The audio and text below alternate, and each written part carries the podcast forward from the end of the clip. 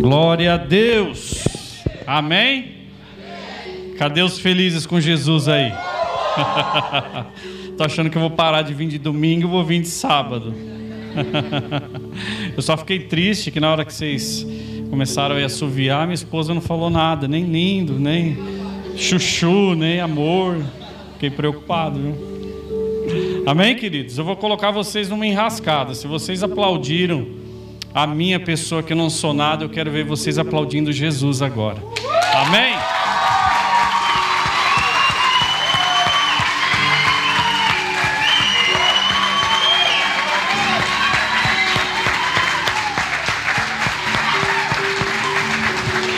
Aleluia!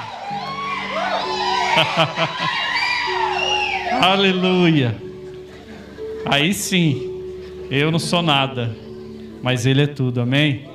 Ele é o único digno de receber o nosso amor, o nosso louvor, a nossa adoração, somente a Ele. Fiz aquela brincadeirinha no começo aqui, era só para te enroscar, amém? Que não somos dignos de nada, de nada, de nada. Queridos, é um prazer estar aqui ministrando para vocês na rede mais uma vez. Eu sei que a última palavra foi bênção, mas tão bênção, mas tão bênção, que demorou 13 anos para vocês me convidarem de novo. Eu creio que foi bênção, né? Falou muito o coração de cada um de vocês, né? Porque só fazem 13 anos que eu preguei aqui. Olha só, lembrei hoje. Falei, gente, qual foi a última vez que eu preguei na rede jovens da igreja? Aí eu fui lembrar e lembrei da Isabela. Isabela era pequenininha. Hoje ela tem 14, deve estar com uns 13, 12 anos atrás isso. Deve ter sido uma palavra maravilhosa, né? eu devo ter dado algumas chicotadas aqui, porque para demorar tanto assim, espero que não demore mais 12, amém? Então essa é a minha oração nessa noite, Senhor, me ajuda para que não demore mais 12. Amém, queridos? Estou muito feliz de estar aqui. Essa semana andei orando e perguntando ao Senhor o tema, o que eu iria ministrar aqui com vocês hoje. Porque comecei a ler a Bíblia em vários lugares, porque eu vou ministrar aqui hoje, vou ministrar amanhã cedo e vou ministrar amanhã à noite. E começou a entrar tudo em parafuso na minha cabeça. Falei, meu Deus, três palavras seguidas. E falei assim, Deus, mas vamos por partes. Hoje eu vou vestir a camisa dos jovens. Tanto é que eu estou de jovem hoje. Eu falei, o que o Senhor quer ministrar aos jovens? Né? E o Senhor falou muito forte no meu coração sobre o, os olhos de Deus ao nosso respeito. Eu estava olhando e, e meditando a palavra de Deus, e o Senhor me mostrou tanta coisa, o Senhor me falou tanta coisa e ontem mesmo lá em Ribeirão, a gente estava lá na, na comunidade do pastor Isaac. Enquanto o louvor acontecia, enquanto o pastor ministrava a palavra, pastor Hernanes, eu me via nesse lugar.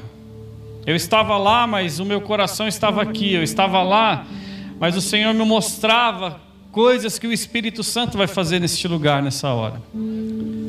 Sabe, queridos, a gente estava lá confesso para vocês que foi uma benção, recebi muito. Mas eu creio que Deus estava me preparando para estar aqui. Amém? Porque Ele tem grandes coisas para falar ao meu e ao seu coração. Eu queria que você abrisse comigo a palavra do Senhor em 1 Samuel, capítulo de número 16, versículo de número 7.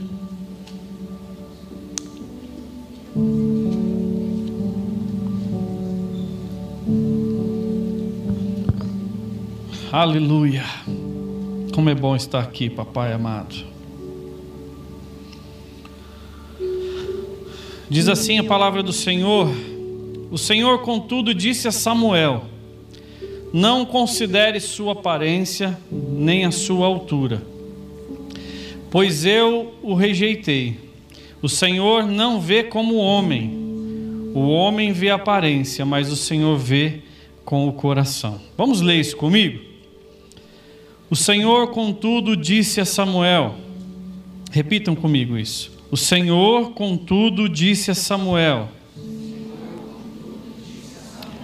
Não considere sua aparência,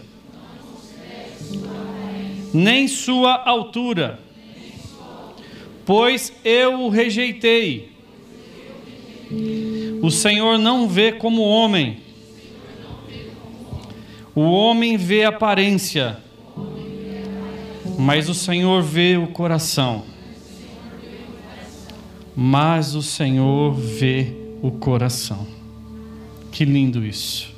Senhor, eu te glorifico e te exalto, Pai, nessa noite, Deus.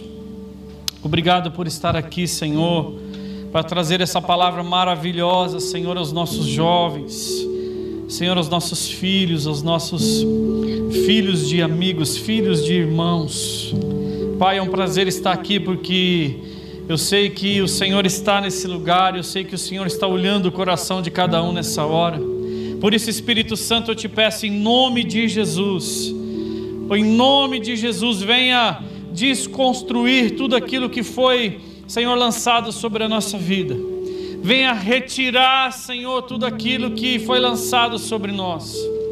Deus, que toda aparência humana caia por terra em nome de Jesus e que, Deus, a revelação daquilo que o Senhor vê, que é dentro dos corações, possam fluir de cada um de nós aqui nessa noite. Espírito Santo, você tem liberdade para agir neste lugar.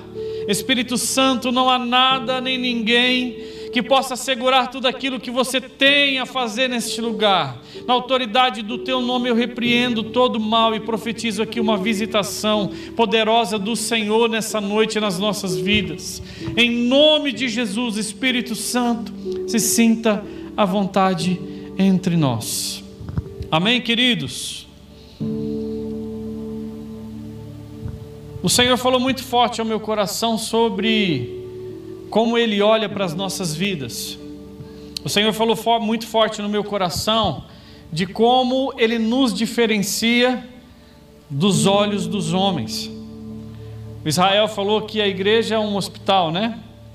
Na verdade, ela é um hospital, ela é um manicômio, ela é um lugar onde existem muitas pessoas de muitas, muitos jeitos e muitas formas em que Deus transforma, em que Deus faz, em que Deus muda. Por isso, na igreja você vai encontrar de tudo e de todas as coisas, porque são pessoas que, segundo aos olhos dos homens, são problemáticas, são deficientes, são falhas, são pecadoras, são pequenas, é, são medrosas, sabe? E aos olhos de Deus é tudo ao contrário. Nós temos que aprender que dentro da igreja nós vamos ter pessoas de todos os tipos e formas. Esse, esse culto, esse, né, é, vocês denominaram como tribos. O que, que é tribos? São várias pessoas de vários lugares de conhecimentos e é, doutrinas e coisas diferentes uma das outras. Então, quando você denomina tribo, você sabe que uma tribo vive de um jeito, outra tribo vive do outro, outra tribo vive do outro. Uma crê em uma coisa, outro crê em outra coisa e assim por diante. E de repente você coloca todas as tribos dentro de um só lugar. Meu Deus, sai até fogo, faísca, né?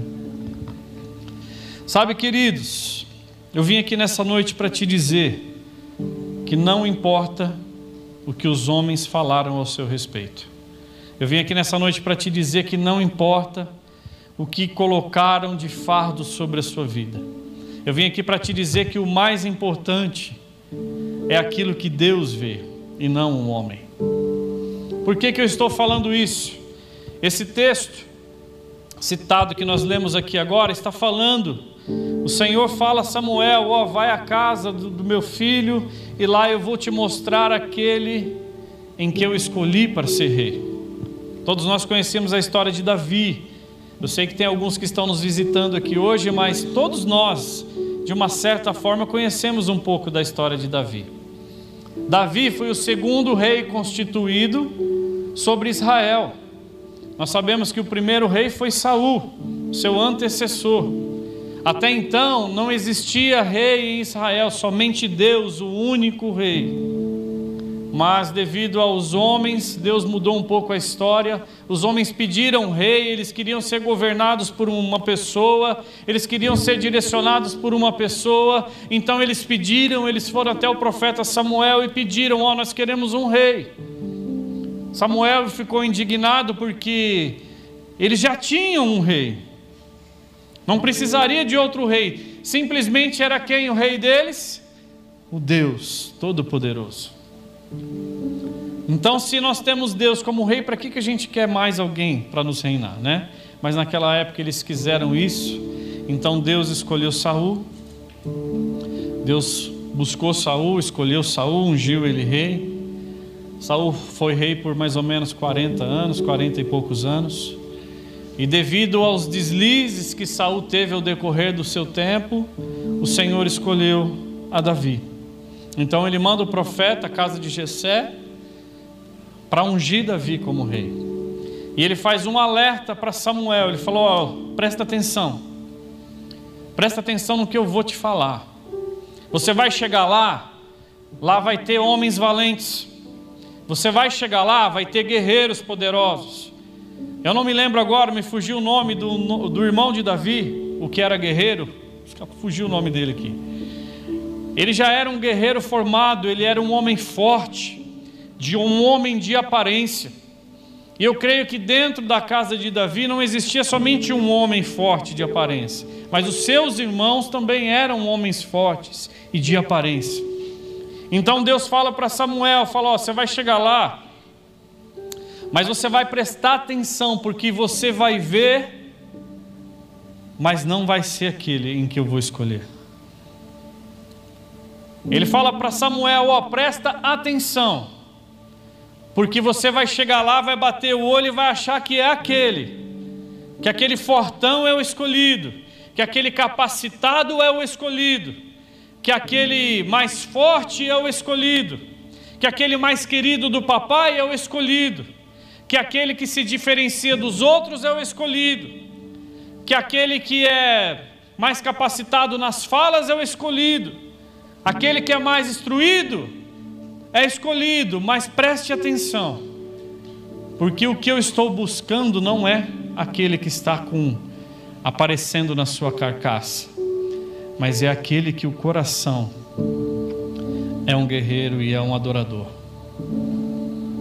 Sabe, queridos, eu olho para a vida de vocês, eu estou aqui olhando, e o Senhor está falando muito ao meu coração.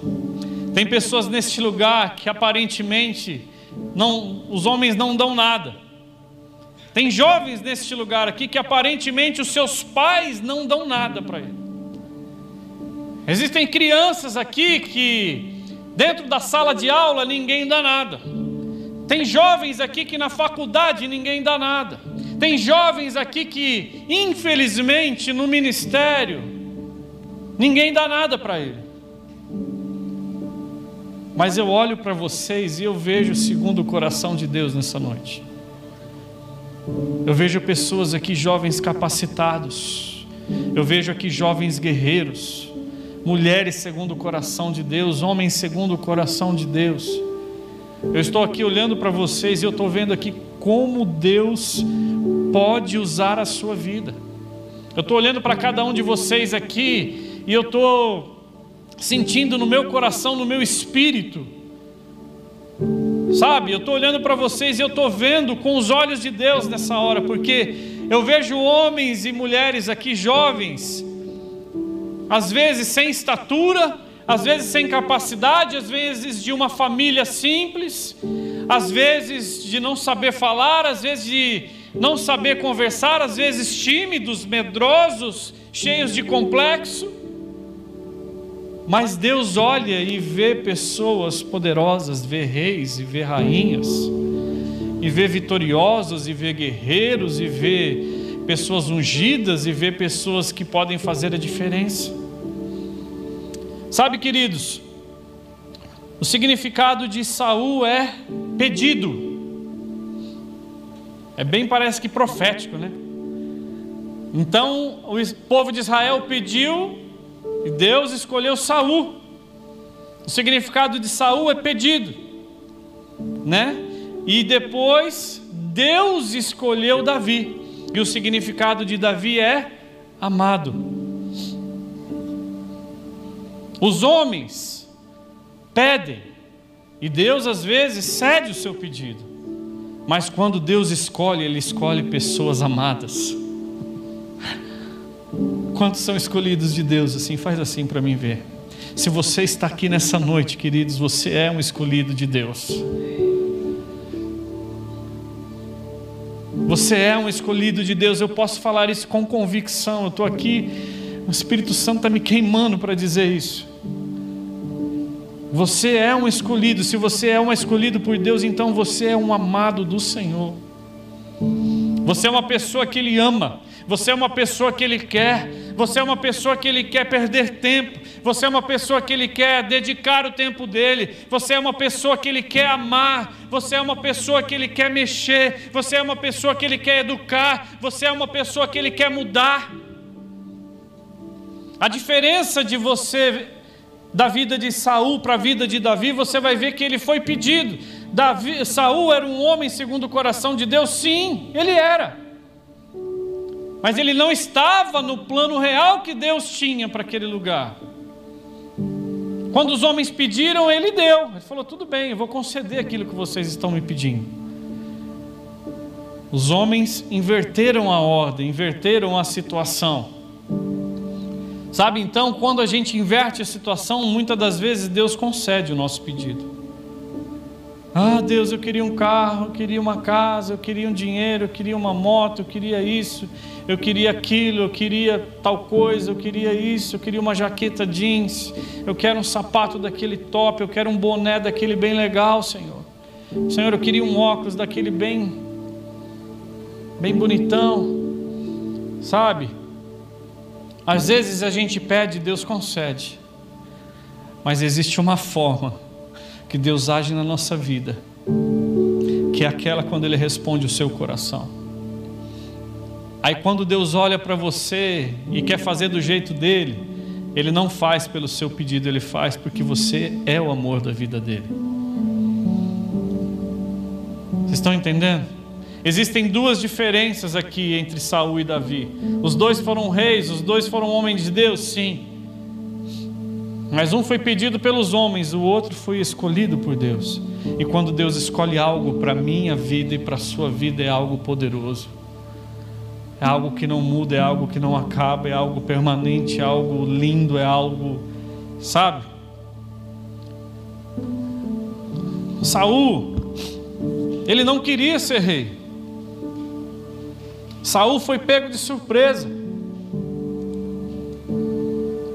Saul simplesmente estava procurando umas, umas jumentas que tinham sumido.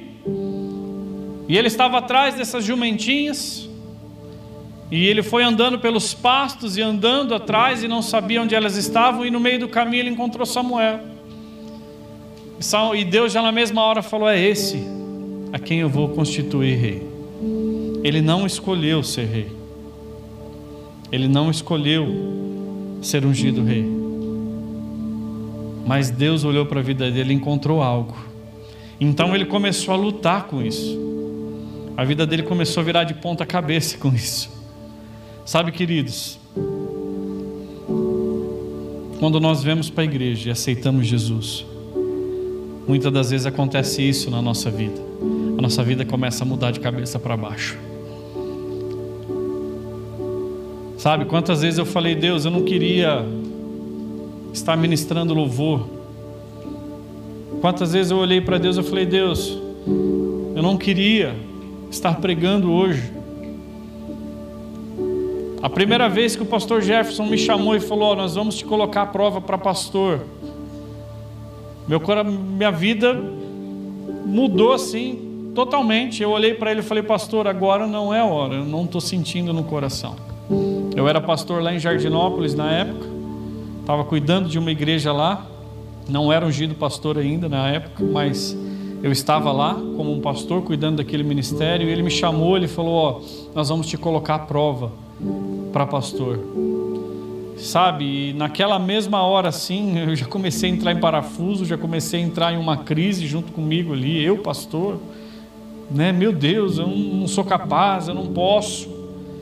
Tem tantos irmãos que o Senhor tem para levantar na igreja, o Senhor vai levantar logo a mim. Eu não sei nem pregar, Senhor, eu não sei nem falar direito. O Senhor já me levou, montou como ministro, e eu nem cantor fui na vida, não sei nem cantar. Eu não sei nem tocar, o Senhor já me levantou. E agora o Senhor quer me levantar como pastor.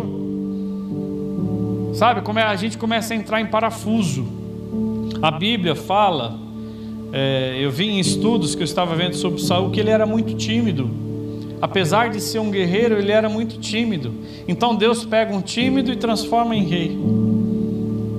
Meu Deus. É só Deus para fazer isso mesmo. Deus ele pega um pobre e transforma em rico. Deus ele pega o rico e deixa ele pobre.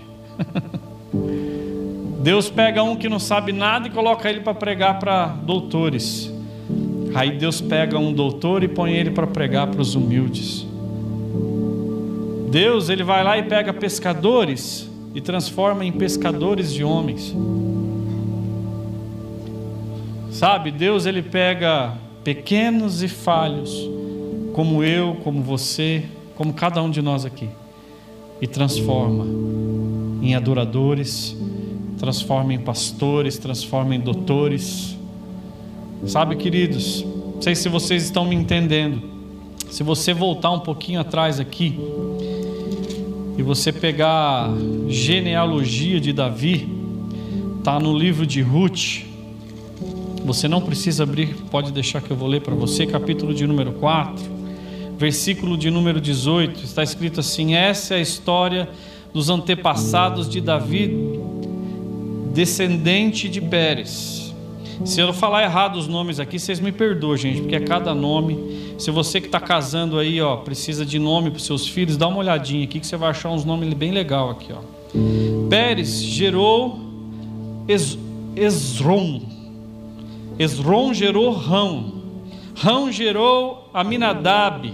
Abinadab gerou Nasson. Nasson gerou Salmon. Salmon gerou Boaz, Boaz gerou Obed, Obed gerou Jessé e Jessé gerou Davi.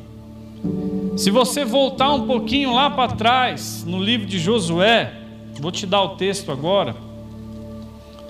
Se eu não me engano, Josué capítulo de número 2, vou pegar aqui para você ter a referência.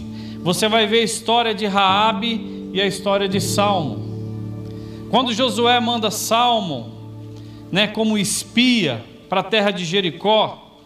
Chega lá, Salmão encontra Raabe. Quem era Raabe? Quantos aqui lembram quem era Raabe? Ninguém lembra? Quem lembra fala bem alto aí o que, que era Raabe. Uma prostituta. Deus pegou um guerreiro de Israel e fez com que ele se apaixonasse por uma prostituta. Aí Deus pegou uma prostituta condenada, desprezada, porque naquela época, querido, pensa numa pessoa que não tinha valor nenhum, era prostituta. A mulher naquela época já não tinha valor. Imagine uma prostituta.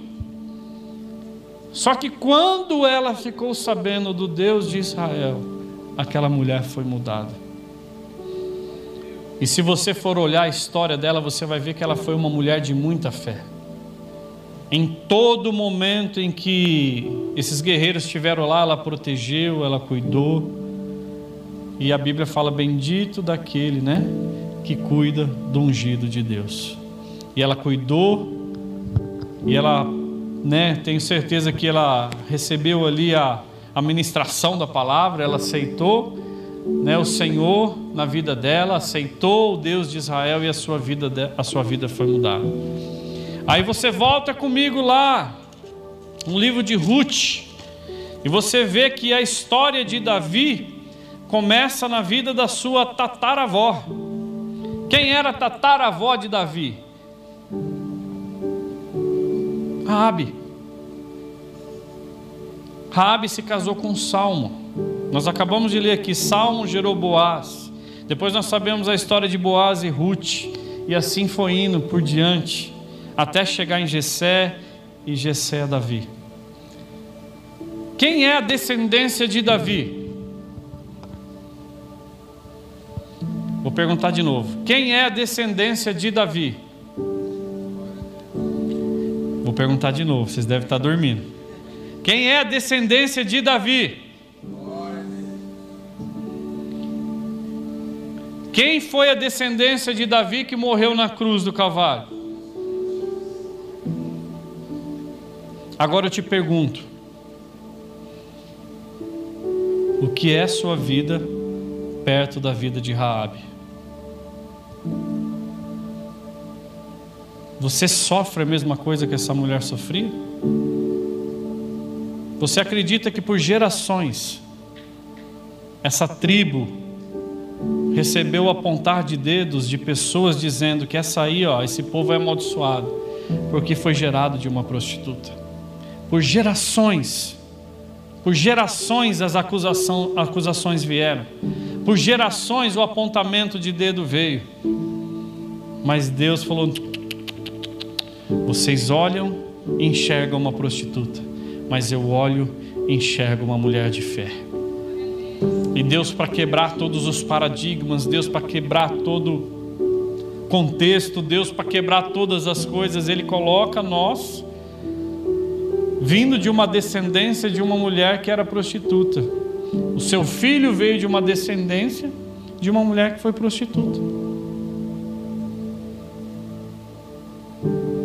Queridos, que Deus é esse que muda a história de uma pessoa? Que Deus é esse que transforma a vida de pessoas? Que Deus é esse que faz milagres? Que Deus é esse que transforma situações? Sabe, queridos, não era nem para mim estar aqui hoje. Quando eu tinha a idade de vocês, o meu pai me chamou de maconheiro. As pessoas olhavam para mim e não davam nada. Quando eu tinha a idade de vocês, eu vivia num lugar onde as pessoas olhavam. Ah, aquele lá é o filho do zelador. Aquele lá é o pobrezinho do nosso meio, aquele lá é o coitado do nosso meio. Eu vivia num lugar, queridos, que por muito tempo eu sofri preconceito. Por muito tempo. Sabe, os meus amigos, eles nunca me rejeitaram, mas eles eram financeiramente bem melhores do que nós. Meu pai era zelador e eu era o filho do zelador. Uma vez fizeram uma lei em que os filhos dos zeladores não poderiam usar a piscina do prédio. Nós éramos crianças, da idade dos meus filhos. Filhos de funcionários não poderiam desfrutar da mesma coisa que as outras pessoas desfrutavam. Os meus amigos nunca se desfizeram de mim, muito pelo contrário. Sabe, eu converso com eles até hoje. A gente foi se achando nos grupos aí de Facebook, Instagram, e a gente conversa até hoje. Eu amo eles. Sabe, até hoje a gente tem contato, mas infelizmente os homens fazem isso. Infelizmente os homens nos machucam, sim ou não? Quem aqui já foi machucado por alguém? Faz assim, ó. Sabe, todos nós sofremos um tipo de preconceito, ou de bullying, ou de, de uma outra coisa. Todos nós. Sabe, queridos, e eu nunca na minha vida eu achei que eu iria ter uma família abençoada, porque a minha família foi destruída pelo meu pai, pelo vício do meu pai. Então eu olhava para aquilo e falava: se isso for família, eu nunca quero uma família. Se família for isso que os meus pais viveram, eu não quero ter família, não quero me casar, eu não quero ter filhos. Complexo. Meu pai morreu com 51 anos de idade e durante 10 anos ele não se relacionou com a minha mãe. Ele parou de se relacionar com a minha mãe com 41 anos de idade. Eu tenho 43 anos de idade hoje. Meu pai parou de se relacionar com a minha mãe praticamente com a minha idade. Meu pai dormia na sala, no sofá, e minha mãe dormia sozinha no quarto. Eu era jovem e eu olhava para aquela situação e falava: se isso aí for casamento, ó, eu não quero casar. Sabe, queridos, quantas vezes, por algum motivo ou outro, a gente é machucado e ferido. Sabe, as pessoas não davam nada para gente. As pessoas não davam nada. Aí eu cresci com aquilo no meu coração. Ah, eu não vou ser nada. Eu nunca vou ter nada, eu nunca vou ter uma família abençoada, eu nunca vou poder ter uma casa, eu nunca vou poder ter um carro, eu nunca vou poder ter uma história bonita para contar, porque esse era eu, o coitado da história, um jovem como vocês aí, sabe? Mas Deus olhou, Deus enxergou alguma coisa no meu coração. E, e ele falou: Não, aquele lá, aquele lá é meu, ninguém toca. Sabe, queridos, Deus ele olha para pessoas aqui nessa hora. E ele manda dizer: Você é dele. Não importa o que fizeram com você, não importa o que fizeram, não importa o que falaram, não importa o que liberaram sobre vocês, nada disso vale a pena, nada disso é verdade, nada disso é certo, sabe por quê? Porque o nosso Deus, aquele que nos criou, aquele que formou todas as coisas, aquele que nos fez, aquele que nos deu a origem de tudo, ele olha e fala: Não, não é isso.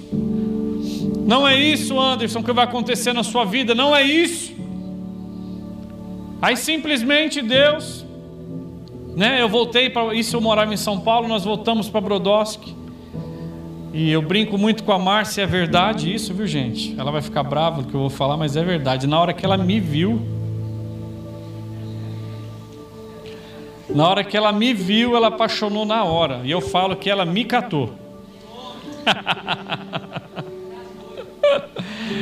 Brincadeira, gente. Eu falo isso pra ela, ela fica brava. Ah, eu não te catei, não. Eu nem ficava te olhando. Eu falei, ah, hum, ó.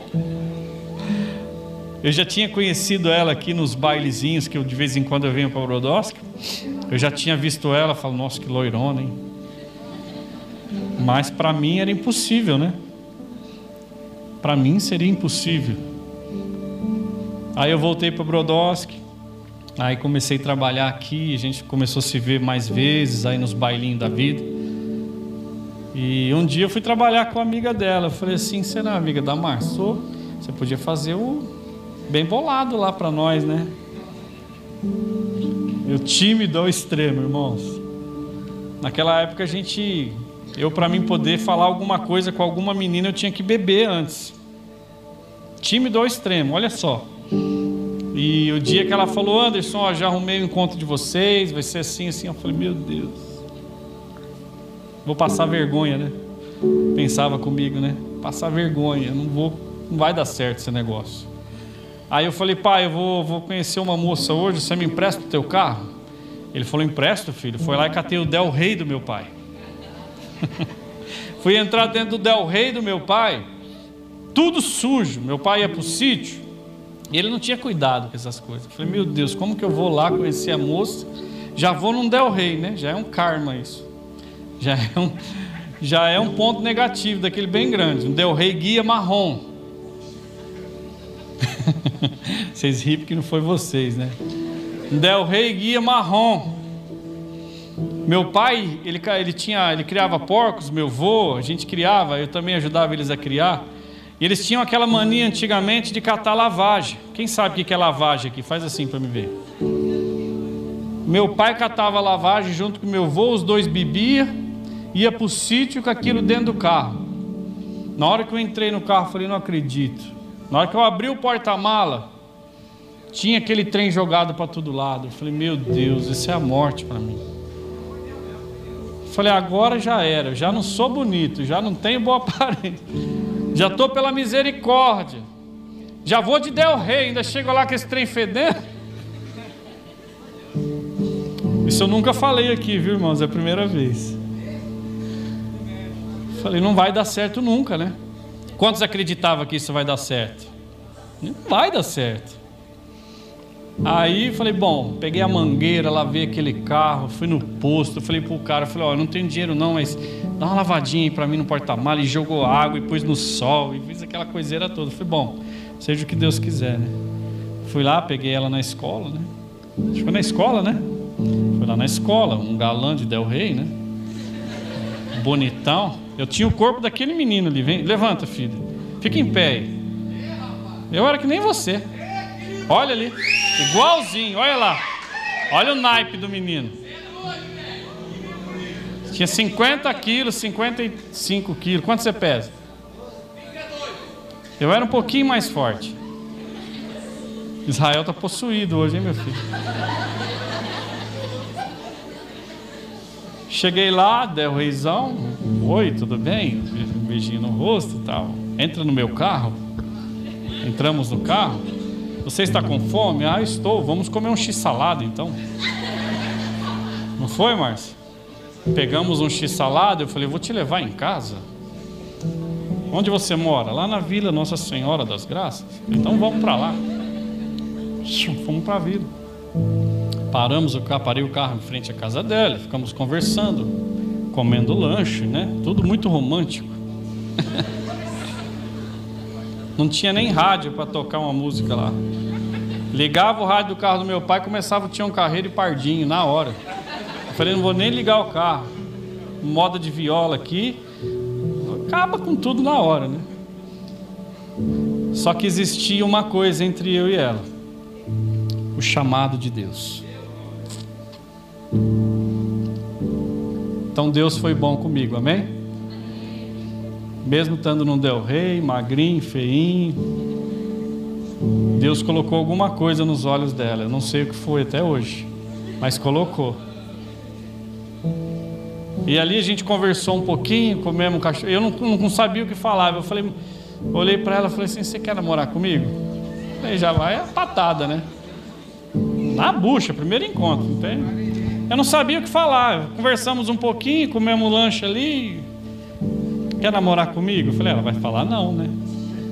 Tá, o não já é certo na nossa vida, viu, queridos? Então, não já é certeza. Então, vocês jovens, ó, fica tranquilo aí, os homens. Não você já tem. Então, vai que cola, né? Vai que você chega lá e, e Deus faz um. Uma, muda o olho dela seu respeito ou dele ou dela, e as coisas acontecem. Quando assistiram aquele filme em que o cara olhava para a moça e ele viu uma miss, uma miss. Vocês lembram desse filme? Eu não lembro o nome desse filme. Só que na realidade, pensa num bagulho. Todo mundo falava, fala, você é louco, o que você está fazendo? Ah, olha lá, que menina linda. Na realidade, ela não era linda. Eu acho que foi isso que Deus colocou no olho dela, não é possível. Mas Deus faz milagre, amém? Se nós estamos casados é porque Deus faz milagre. Você quer namorar comigo, Márcia? Ela falou, eu quero. Eu falei, como é que eu vou beijar ela agora com boca de salada?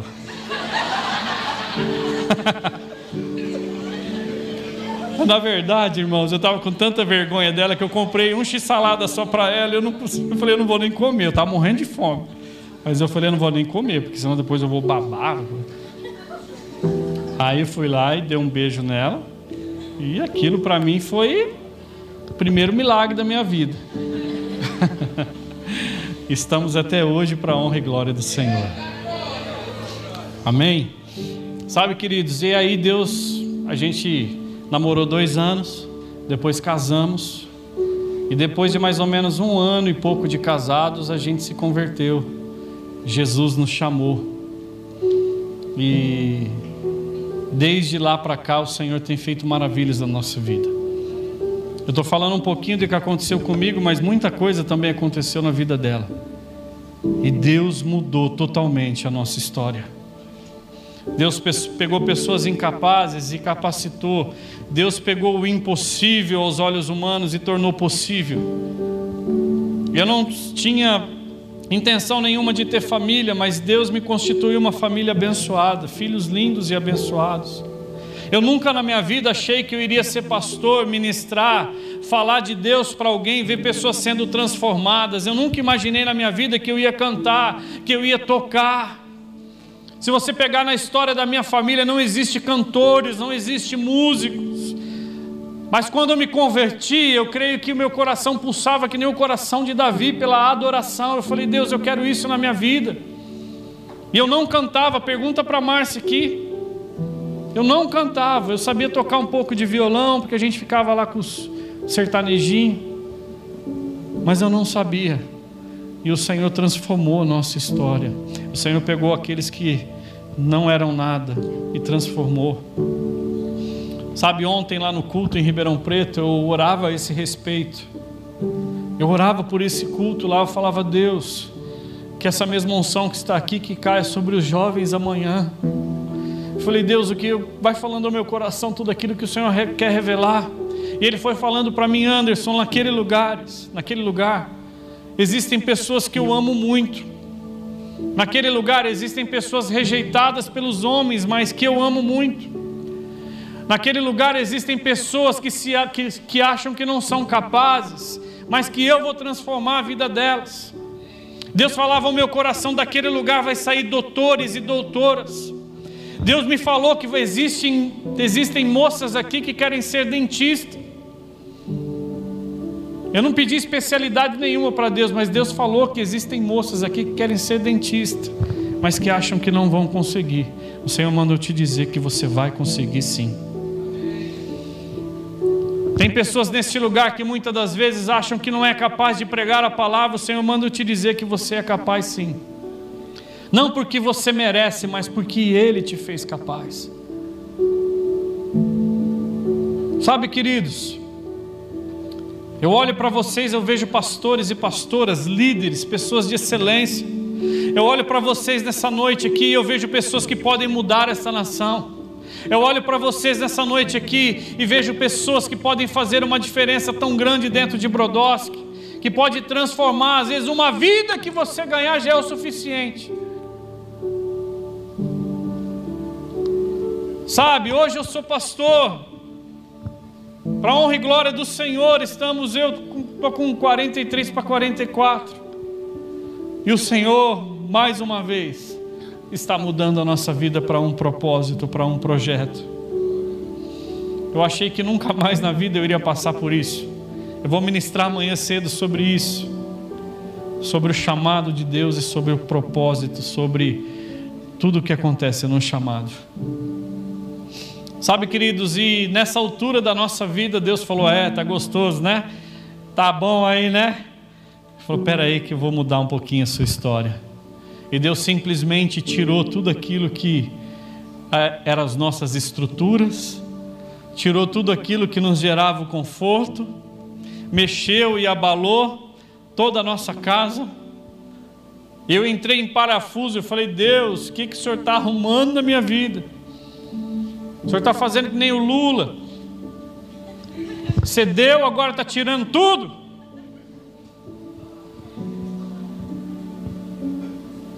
Podia ter falado isso aqui, vai. Que o Lula fez isso, irmãos. Ele deu. Vai, compra, vai, vai, vai. Dois carros, duas motos, apartamento, rancho, casa na praia, pá, pá, pá, pá, pá, deu, tá, compra, compra, compra, compra, compra, compra, compra. Aí todo mundo foi lá e comprou, encheu o bolso, pá, pá, pá, e ele também. Só aqui, ó. Quando vocês compravam, ele, ó. Aí depois Veio as crises devido a tudo que aconteceu. O que, que aconteceu com o povo? Vende isso, vende aquilo, devolve carro, devolve apartamento, devolve casa, devolve. Falei, Deus, o que, que o Senhor está fazendo com a minha vida, com a minha casa? E comecei a orar durante três anos. A gente tem orado. Durante três anos eu fiquei sem saber o que Deus queria fazer. Sabe o que é orar três anos e você simplesmente não entender e não saber aquilo que Deus está falando. E esse ano o Senhor confirmou algo no nosso coração. E a única coisa que nós dissemos, Amém. Estamos aqui, Senhor, para fazer aquilo que o Senhor quer. E aos 44, 45, nós vamos começar um novo projeto de Deus. Eu não sei como vai ser, nem aonde vai ser. Aliás, eu sei aonde vai ser. Eu não sei o jeito que vai acontecer.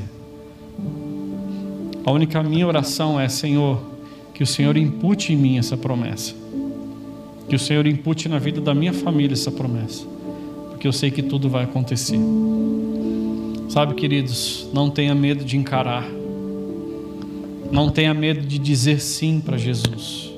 Não tenha medo de dizer sim para o Senhor.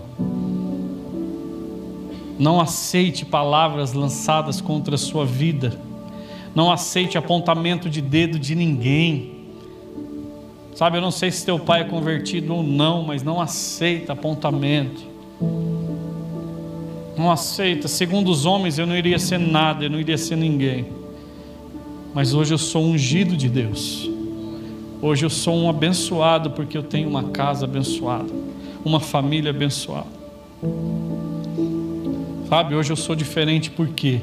Porque eu vivo o propósito, porque eu vivo as promessas, porque eu vivo tudo aquilo que Deus tem para a minha vida. Sabe, queridos, o nosso pai Abraão, ele foi reconhecido como um homem de fé, o pai da fé. A minha vida sem fé, ela é morta, nós sem fé somos mortos. E eu vim aqui nessa noite para te desafiar, queridos acreditar em tudo aquilo que Deus tem ao meu e ao seu respeito. Eu venho aqui para te chamar e te falar: ó, levanta, levanta, homem, levanta, mulher, levanta. Você pode sim, porque o Senhor está contigo. Sabe, queridos, enquanto eu orava, eu comecei a ter algumas visões, e o Senhor ele fazia assim hoje nesse lugar, ó. Levanta que você pode. Levanta, porque eu sou contigo. Fica em pé, meu filho. Levanta, porque eu sou contigo.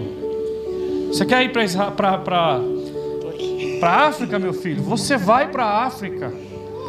Se isso tiver no teu coração, o Senhor vai providenciar. Você vai para a África.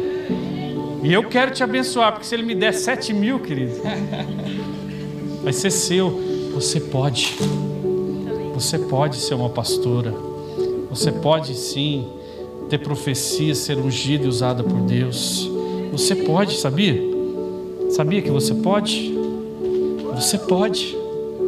Eu não sei o que está no teu coração, mas o Senhor manda eu te dizer que você pode. Eu não sei qual a circunstância da sua vida, mas o Senhor manda eu te dizer que você pode. Que não tem homem nenhum que pode segurar aquilo que Deus tem para a sua vida. Você pode. Você pode. Sabe? A gente olha para as pessoas e às vezes vê elas pequenininhas. Às vezes a gente olha e vê pessoas altas. Mas quando Deus olha, Ele olha lá dentro no coração. Não importa se você é alto, não importa se você é baixinho, não importa se você é grandão. Cadê o gordinho aqui? Tá faltando gordinho na história. Só tem eu de gordinho aqui, misericórdia. Não importa, né? Se você é magrinho, não importa se você tem 30, 40, não importa. Não importa se você sabe tocar, se você não sabe tocar, não importa, né? Não importa onde você nasceu, não importa quem são os seus pais, não importa quem delegou sobre a sua vida, não importa. Não importa se você é cabeludo ou não. Não importa. Se você tem vergonha ou não, se você é tímida ou não, não importa. Deus ele quer fazer porque ele conhece o seu coração. Deus ele quer fazer não porque você é capaz, mas é porque ele pode te capacitar. Deus ele quer fazer porque ele te ama. Deus ele quer fazer porque ele tem um chamado para minha vida e para sua vida. Deus ele quer fazer porque ele tem propósito. Não importa o que aconteceu no passado, o que importa é agora. Olha o gordinho aqui, ó. Olha só. Olha aqui como Deus é bom. Você orou bastante, né? E você não orou nada, né? Não importa. Amém? Não importa. Se a gente sabe ou se a gente não sabe. O que importa é que Deus está entre nós. O que importa é que nós podemos. Levanta que importa é que nós podemos. O que importa é que nós podemos. Né, varão? O que importa é quem nós somos para Deus. Não é verdade? O que importa é o que está dentro de nós. Olha o Vitão como é que cresceu. O que importa, querido, é que nós somos escolhidos. O que importa é que nós somos bonitos. Nós somos lindos perante o Senhor. Nós somos pessoas segundo o coração de Deus, né? Olha que casal lindo, ó. Que maravilha.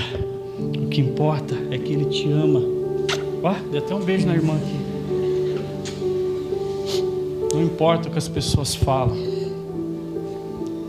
Você sabe dançar, você sabe tocar. Eu não sei nem dançar e nem tocar. Importa é que Deus tem um propósito para a minha vida e para a vida de vocês. Um dia eu estive sentado aqui. E eu falei: o que, que eu vim fazer nesse lugar? A igreja era virada. Eu falei: o que, que eu vim fazer nesse lugar? Esse bando de louco, falando esse monte de coisa, cantando esse monte de coisa. Mas o dia que eu falei assim: Jesus entra na minha vida, eu te aceito como meu Senhor e como meu Salvador, a minha vida foi mudada. Não importa o jeito que vocês chegaram aqui hoje, o que importa é que Deus quer fazer, o que importa é que Deus ama, o que importa é que Deus te quer, o que importa não é de onde você veio, onde você nasceu, ou quem são seus pais. Nada disso importa, porque eu não tive estruturas, eu não tive uma família exemplar, eu não tive, mas o que importa é que Deus transforma vidas, amém? O que importa é que Deus transforma vidas. O que importa é que Deus transforma situações. O que importa é que Ele está aqui. Que importa é que Ele habita entre nós. O que importa é que nós temos Ele.